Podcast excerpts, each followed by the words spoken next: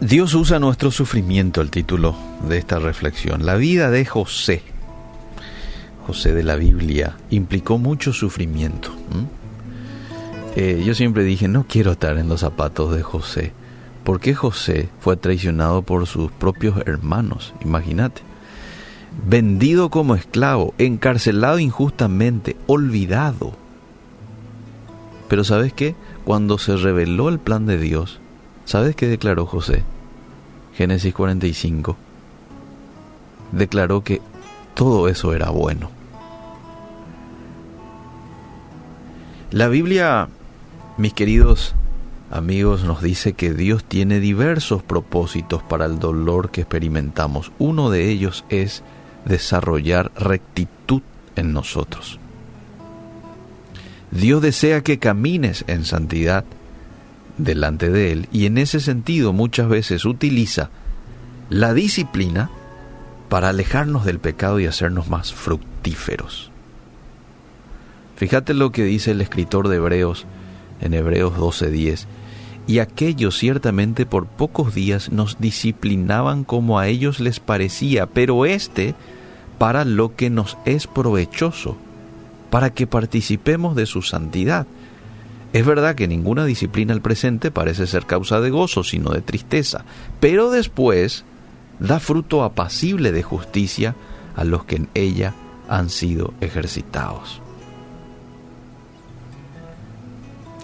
Dios utiliza a veces personas, circunstancias difíciles para eliminar cualquier actitud, comportamiento y relaciones que no corresponden con un hijo de Dios.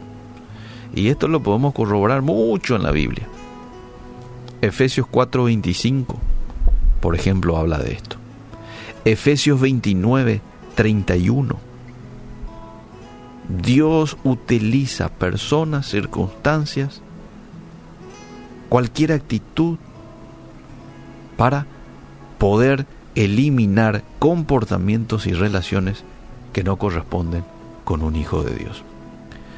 Fíjate lo que dice Efesios 4:25, por lo cual desechando la mentira, hablad verdad, cada uno con su prójimo, porque somos miembros los unos de los otros. Ninguna palabra corrompida salga de vuestra boca, sino la que sea buena para la necesaria edificación, a fin de dar gracias a los oyentes. Verso 31, quítense de vosotros amargura, enojo, ira, gritería, maledicencia y toda malicia. A pesar de que el sufrimiento no sea agradable, puede entrenarnos de manera efectiva para producir una vida de santidad. ¿Cuántos hoy vamos a decir gracias Dios por el sufrimiento? Porque había sido, me estás haciendo una mejor persona a través de ella. Ahora, Dios también usa el sufrimiento para que se manifieste la vida de Cristo en nosotros. Y para que eso suceda, debemos aprender a depender de Él, tanto en palabras como en hechos. Si las circunstancias no nos presionaran, es probable que seguiríamos nuestro propio camino. Pero debemos ser como Jesús, Jesús fue un dependiente de su papá. Sin importar qué tan fácil o difícil se volviera la situación, yo creo que como embajadores de Cristo debemos ser ejemplos vivientes del carácter de Él, de Jesús. Esto puede significar perdonar a nuestros enemigos, esto puede significar soportar nuestras cargas con paciencia, esto puede significar encontrar gozo en medio de la tristeza como lo hacía él. Nuestro testimonio no va a ser perfecto, pero debemos demostrar un creciente parecido con nuestro Maestro, con Jesús. Qué lindo desafío. La vida, amable oyente, está llena de problemas, pero en las manos de Dios nuestro sufrimiento es utilizado para propósitos eternos. Hoy damos gracias a Dios porque Él utiliza todo tipo de escenarios, incluso el escenario de la angustia, de la tribulación, de la prueba, de la disciplina para nuestro bien. porque Él como papá quiere lo mejor para cada uno de nosotros. Veamos siempre con los anteojos eternos, desde la perspectiva correcta. ¿Estás pasando por un momento de bendición y de alegría, gloria a Dios?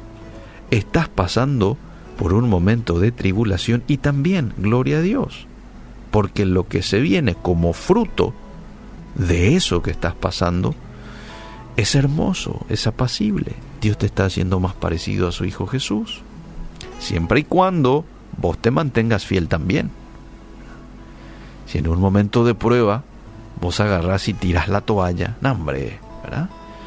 Y te desvías, bueno, otro va a ser el fruto de esa prueba. Pero si te agarras fuerte del Señor y le decís, Señor, aquí estoy, y quiero que utilices esta situación para mi bien y para hacerme una persona más perfecta delante de ti, adelante.